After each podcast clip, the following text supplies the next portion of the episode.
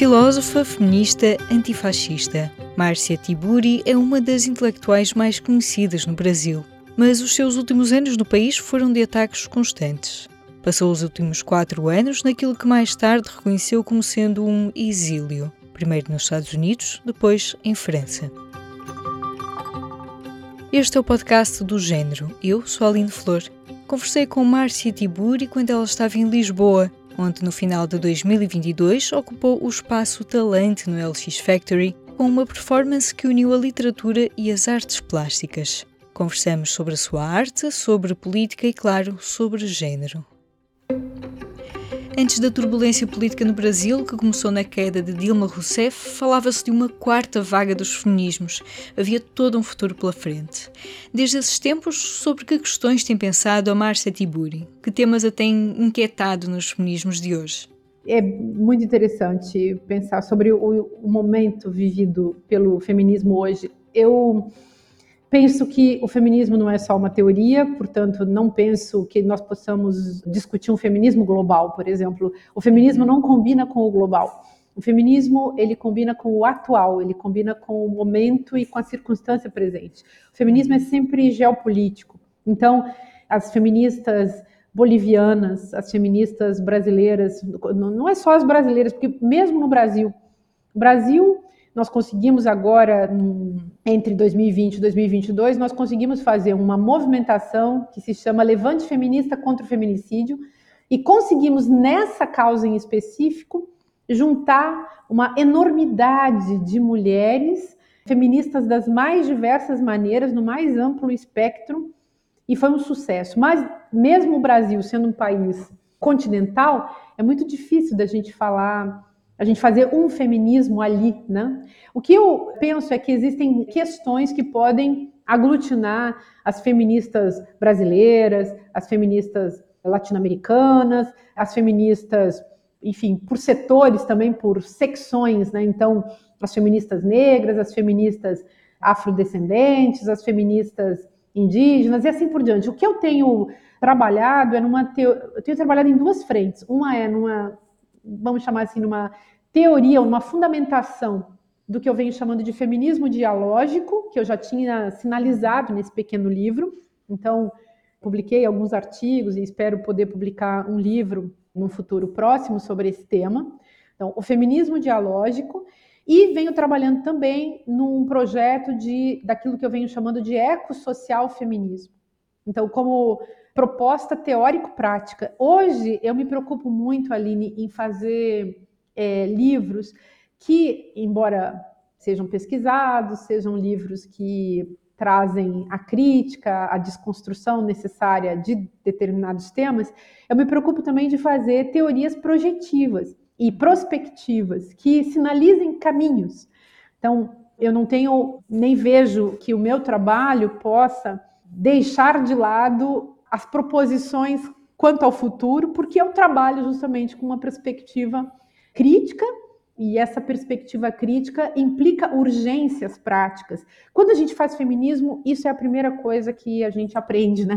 Que a teoria não serve pela teoria, que a teoria ela serve para nos ajudar a compreender a realidade, para transformar a realidade.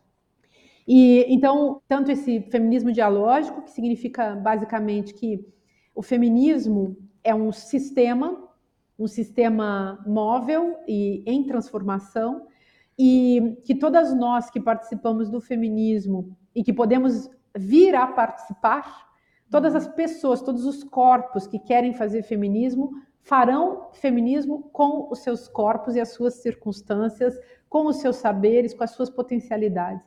Isso tem muito do que a gente chama então de feminismo comunitário, ou seja, fazer feminismo com as nossas companheiras, com as mais próximas, com as mulheres da, do nosso bairro, da nossa cidade, do nosso território, não importa. É, então, nesse sentido também, daria para entender que o feminismo acadêmico seria, num certo sentido, um feminismo comunitário. Mas ele é um feminismo comunitário com restrições que e ele precisa sair dessa sua restrição e fazer a interseccionalidade com outros grupos que não são acadêmicos, para que ele possa potencializar os saberes que são importantíssimos, os saberes que são gerados na academia. mas que não podem ficar perdidos ali também sob pena de é, neutralização de, do seu potencial. Né?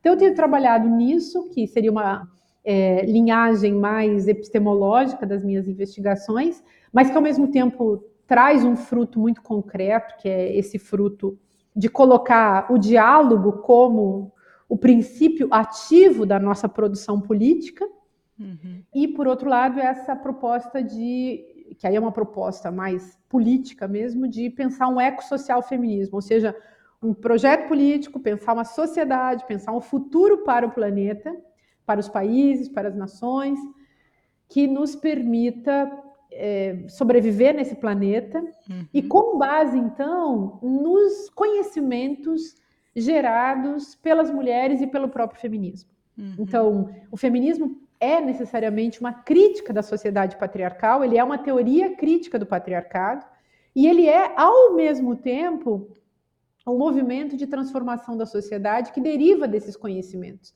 Pois, é uma prática. É, então, a gente precisa revalorizar os saberes das mulheres, os saberes das mulheres indígenas, das mulheres africanas, latino-americanas, das mulheres profissionais das mais diversas áreas, e, ao mesmo tempo, compreender o funcionamento da estrutura de poder patriarcal para desmontar essa estrutura, e isso também implica conhecimento necessariamente de sociedade, de política, de direito. Então, os saberes de todas contra os princípios que geram e reproduzem a estrutura patriarcal. Nós precisamos desativar, desativar essa estrutura do patriarcado enquanto sistema de privilégios e, ao mesmo tempo, enquanto sistema de violência é, de gênero e de violência contra todas as minorias. E por isso eu falo tanto e tenho tentado desenvolver mais esse aspecto também, que a sociedade patriarcal é uma sociedade que se organiza a partir da ação violenta. E a sociedade é, feminista é uma sociedade que é, vai trabalhar na contramão da violência. Então, os princípios de não violência e o princípio básico que muitos homens vêm tentando capturar nos seus discursos, mas que eles não conseguem levar muito adiante, mas inclusive figuras muito conservadoras têm feito esse discurso vazio, uhum. que é o princípio do cuidado. Do cuidado. Uhum. Então, o cuidado é um velho assunto das mulheres, é um velho assunto de antigas teorias feministas que voltou à moda, que tem sido muito trabalhado e que tem sido bastante sequestrado também por homens, inclusive conservadores e machistas. Então é importante que as mulheres se apropriem da sua epistemologia, se apropriem do seu passado de saberes e que é, a gente faça avançar isso. E quando eu falo em ecossocial feminismo, eu tento cruzar várias perspectivas, cruzar a perspectiva é, ecofeminista clássica com alguns aspectos que a gente pode chamar então de, de socialismo, numa linhagem mais ecossocialista, mas o simples ecossocialismo não dá conta do que nós estamos buscando, nós uhum. precisamos de um, e tão pouco, o ecofeminismo. Então, a gente precisa de um ecossocial feminismo. Então, eu tento fazer esse cruzamento, espero também que esse trabalho venha, venha a público em breve. Uhum. Retrocedendo um pouco então até 2018, a Márcia lançou no Brasil o livro Feminismo em Comum para Todas, Todes e Todos. Como é que tem evoluído o seu pensamento feminista nestes cinco anos? Então, Aline, é, esse livro no Brasil, eu, ele foi lançado no começo de 2018. Esse grupo chamado MBL invadia justamente os, os eventos de lançamento desse livro lá em 2018 e por isso mesmo precisava andar com seguranças e tal. Bom, esse livro foi muito lido no Brasil, ele, ele é um livro muito simples, que tem um desejo de fazer um, um feminismo epistemológico, intelectual, mas ao mesmo tempo popular. Então, chamar as mulheres das mais diversas gerações, não só as mulheres, porque, como o próprio título diz, é para todas e para todos e para todes, ou seja, para uhum. qualquer pessoa. E aqui em Portugal ele foi lançado com outro título, porque ele teve uma versão também publicada na Itália. E lá na Itália eles resolveram usar o título de um capítulo, de um subcapítulo como título, e então ele se chama O Contrário da Solidão. Tem um capítulo no livro que se chama O Contrário da Solidão, E agora aqui em Portugal ele foi publicado por uma editora que se chama Nós e que tem então esse título, é, O Contrário da Solidão. E é um livro que tem como, como objetivo, como eu coloquei, ser um livro de diálogo, de conversa e uma proposta popular. Popular no sentido de acessível, de descomplicado, de algo que possa ser lido por qualquer pessoa, que possa mostrar às pessoas a importância da luta feminista, de como o feminismo está muito mais próximo de nós do que nós imaginamos, de como o feminismo também pode ser uma nova política, uma outra política. Eu chamo inclusive de poético-política. Uhum. Eu falo muito dessa política da escuta nesse livro. E o título, o, o Contrário da Solidão, eu acho que ele é muito adequado, porque ele ele fala também é, do que está em jogo para as mulheres numa sociedade patriarcal. As várias críticas que o livro faz ao patriarcado implicam, por exemplo, que as mulheres foram privadas da sua história, da sua biografia, privadas de contar a sua própria história. E essas mulheres não perceberam o quanto elas foram trabalhadoras ao longo de suas vidas, mesmo quando elas não trabalharam fora de casa, mas trabalharam muito dentro de casa. E de como é, essa condição de servas da casa, de servas do patriarcado como um todo, como essa condição afastou as mulheres de outras experiências com a vida, inclusive afastou-as de outras mulheres, e afastou-as da sociedade e afastou-as de outras mulheres com as quais elas poderiam organizar transformações substanciais para essa sociedade. E eu me dei conta disso no movimento feminista. Então, esse pequeno livro, ele é também um, um, um fruto é, da minha experiência com o feminismo que eu faço, com as minhas aventuras é, feministas no, no, Brasil, e percebendo assim o que, que chegava até nós, o que, que se produzia nessa experiência com as mulheres feministas. E eu percebi que as mulheres, inclusive, descobriam que elas não estavam sós ao fazer feminismo. E a sensação, portanto, fora do feminismo é uma sensação de solidão. E no feminismo a gente tem uma sensação de sair dessa condição que renova o sentido das nossas vidas. E é muito bonito porque promete também uma outra outros caminhos, é, promete transformações para a sociedade como um todo que serão benéficas para todos os corpos, independente de seus gêneros, de suas sexualidades, de suas raças, de suas condições relacionadas à, à própria ideologia capacitista que precisa ser superada. E eu acho que uhum. as mulheres feministas nós somos muito atentas também à ideologia capacitista, ao etarismo que nos controla a partir da nossa idade e coisas do uhum. tipo. Então, eu tenho muita confiança no feminismo e nesse livro eu manifesto justamente essa confiança e o sentido dessa promessa feminista, que eu acredito que é uma promessa na qual nós podemos confiar. Uhum. Em termos políticos, quais poderiam ser as saídas para os movimentos feministas no Brasil? Que caminhos os feminismos e as feministas podem seguir para tentarem resolver estes retrocessos mais urgentes, mas também sem ignorar as conquistas e esses debates que fervilharam na última década? Isso é, é também um, uma questão que nos coloca assim no, no limiar do, do problema. É, o, é, é dramático. Por quê? Uma coisa é você fazer feminismo e movimento feminista em condições democráticas de temperatura e pressão. Quando você tem ameaça autoritária, ameaça fascista, nós atravessamos o fascismo por quatro anos e, para nossa sorte, puxamos o freio de mão. Se isso continuar, uhum. pode ser o fim dos movimentos. Então, os movimentos existem para negociar com o Estado. Em 2015, quando eu, junto com outras companheiras, quando nós criamos a partida, que foi o uhum. primeiro movimento que deu é, o início a vários outros, que inspirou vários outros, mas que de qualquer maneira estava lá no começo, dizendo: ó, oh, gente, as mulheres têm que ir para a luta política.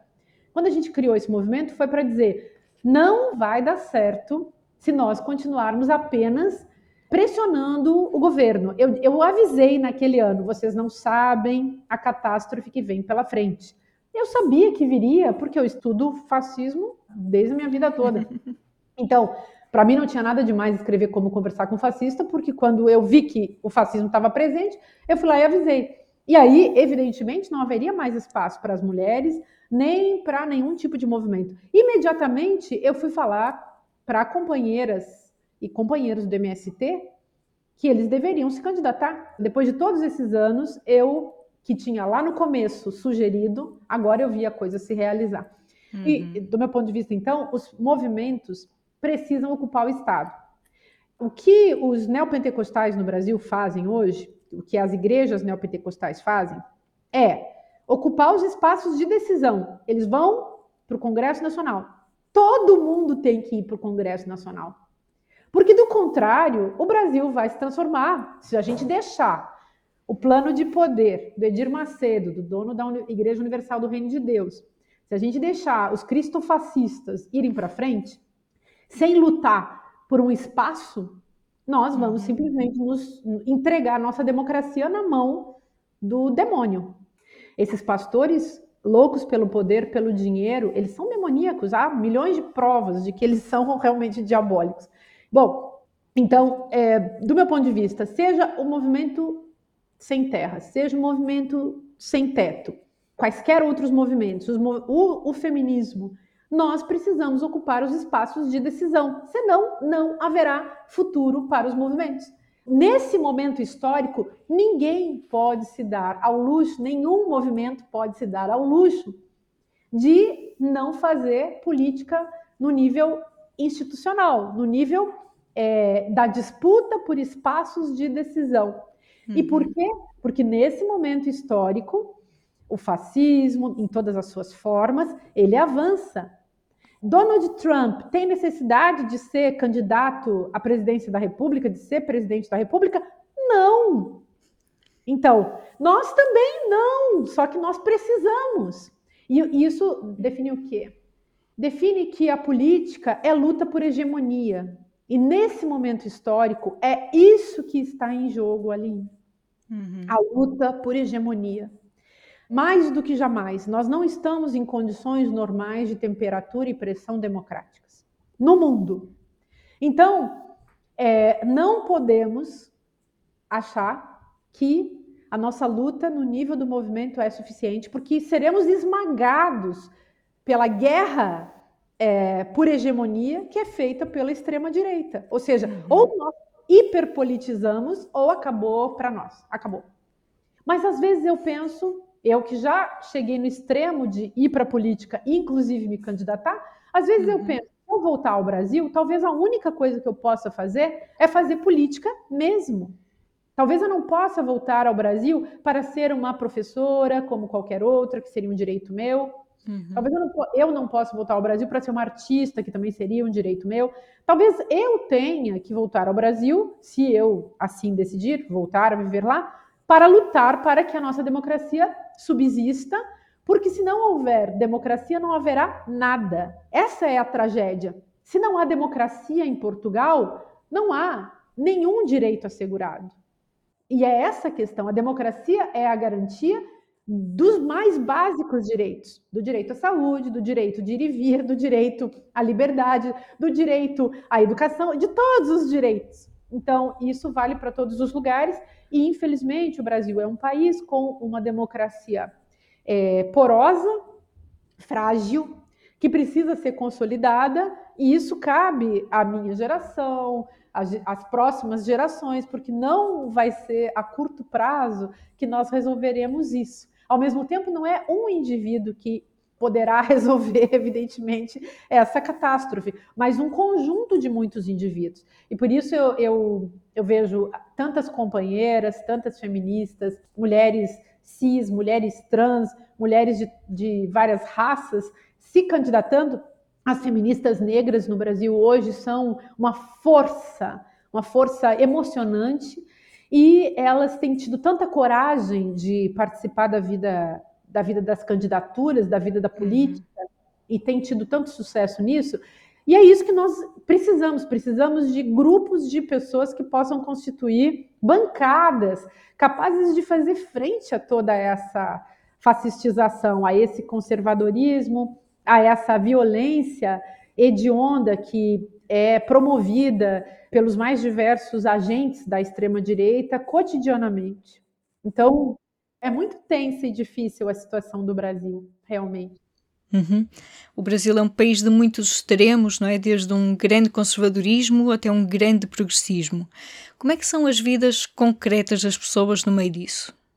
Bom, então, essa é outra questão essencial, porque hum, o fascismo, como projeto, ele não pode perdurar num contexto é, de respeito às pessoas, de uma maneira geral. Então, é preciso uma cultura do desrespeito e um, e um mecanismo de produção de desrespeito desrespeito aos direitos humanos, aos corpos, às vidas, ao modo de ser. Para que o fascismo funcione, o outro deve ser agredido constantemente. E existe uma base para a produção dessa violência agressiva que é a misoginia, que faz parte do patriarcado. Por isso eu costumo dizer, Aline, e tenho trabalhado bastante teoricamente para fundamentar uhum. isso nos meus livros, que a estrutura geral é a estrutura do patriarcado. Nessa estrutura nasce o capitalismo como sistema econômico, o neoliberalismo como avanço desse sistema econômico, que resulta no fascismo.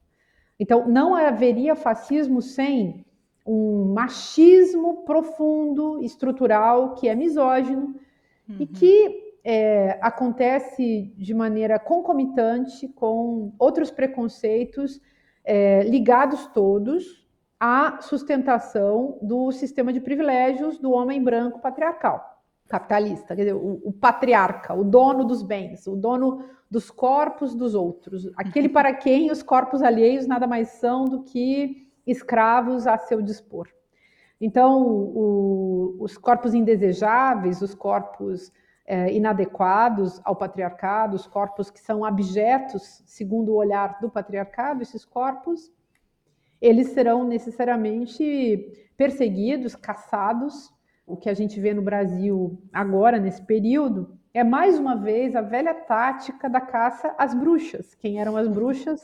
Bruxa é, uma, é um termo para definir justamente essa figura, esse corpo, essa existência que é colocada na posição de, de caça. Então se colocam os, os cães a ladrar contra este ser, se persegue esse ser com armas, tudo aquilo que nós vivemos, eu, Jean e tantos outros, e todos os militantes, ativistas, líderes comunitários, líderes políticos que são hoje democratas. No Brasil, aliás, não precisa você ser de esquerda, basta você ser alguém que defende a democracia que você será é, agredido, é, taxado de comunista, por exemplo. Quer dizer, o termo comunismo no Brasil é usado contra pessoas que não têm nada de comunistas, pessoas que defendem a democracia pura e simplesmente. Pois, então, com a ideia de que Emmanuel Macron, presidente francês, é comunista. É, exatamente.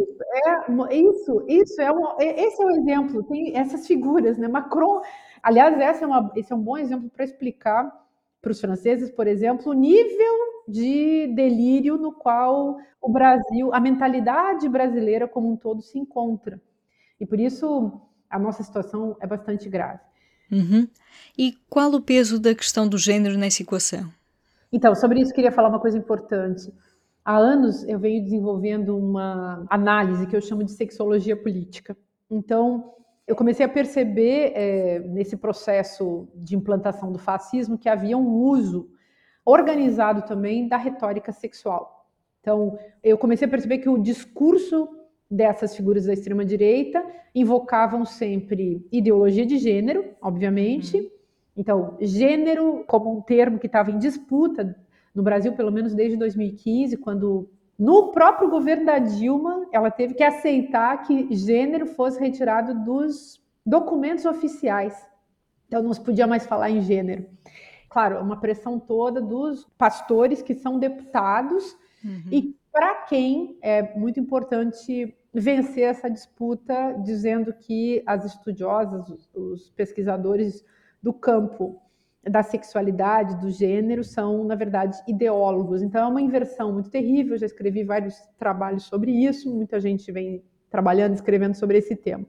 Mas, é, nessa retórica também está presente a expressão pedofilia, com um uso muito curioso. Bolsonaro usa fala em crianças e fala em pedofilia todo o tempo, durante uhum. vários dos seus discursos, e, para além do, do discurso, é, Bolsonaro nomeou uma personagem que se chama Damares Alves, que foi absurdamente bem votada agora é, para o Senado, foi ministra das Mulheres e dos Direitos Humanos, e essa figura também tem uma retórica que utiliza, não apenas utiliza a expressão pedofilia, faz todo um jogo retórico, mas faz também um, um jogo visual, usa também elementos de uma retórica visual, sempre mistificando o tema da pedofilia. Kit gay, pedofilia, a ideologia de gênero, os artefatos também que fazem parte da mistificação da sexualidade, como, por exemplo, a famosa mamadeira com bico de pênis, que foi é, objeto de um vídeo que viralizou em 2018 e que dizia, realmente, no Brasil a gente chama mamadeira de piroca, e se dizia também que o PT utilizaria, é, enviaria, enfim, entregaria para todas as crianças de todas as escolas do Brasil uma madeira dessas para ensinar as crianças a se transformarem em homossexuais.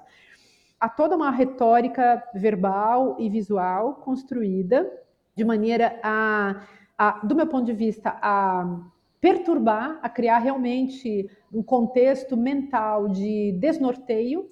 É, isso tudo faz parte do psicopoder. O objetivo é deixar as pessoas completamente fora de si, criar as condições para que elas acreditem em qualquer absurdo. E aí, esses jogos retóricos envolvendo, por exemplo, a sexualidade ajudam muito. Uhum. Porque a sexualidade é, digamos, o sexo é um dispositivo, como dizia o Foucault, a sexualidade ela é um, um campo, uma área da experiência humana que é sobrecarregada de uhum. mistérios, sofrimentos, insatisfações, pressões. Então, mexer com a sexualidade é algo muito promissor do ponto de vista do autoritarismo. É isso. Uma conversa com a filósofa e artista Márcia Tiburi. Este foi mais um episódio do podcast do Gênero. Se gostou de ouvir esta conversa, siga o podcast para acompanhar as próximas entrevistas. Eu sou a Aline Flor. Até breve. O público fica no ouvido.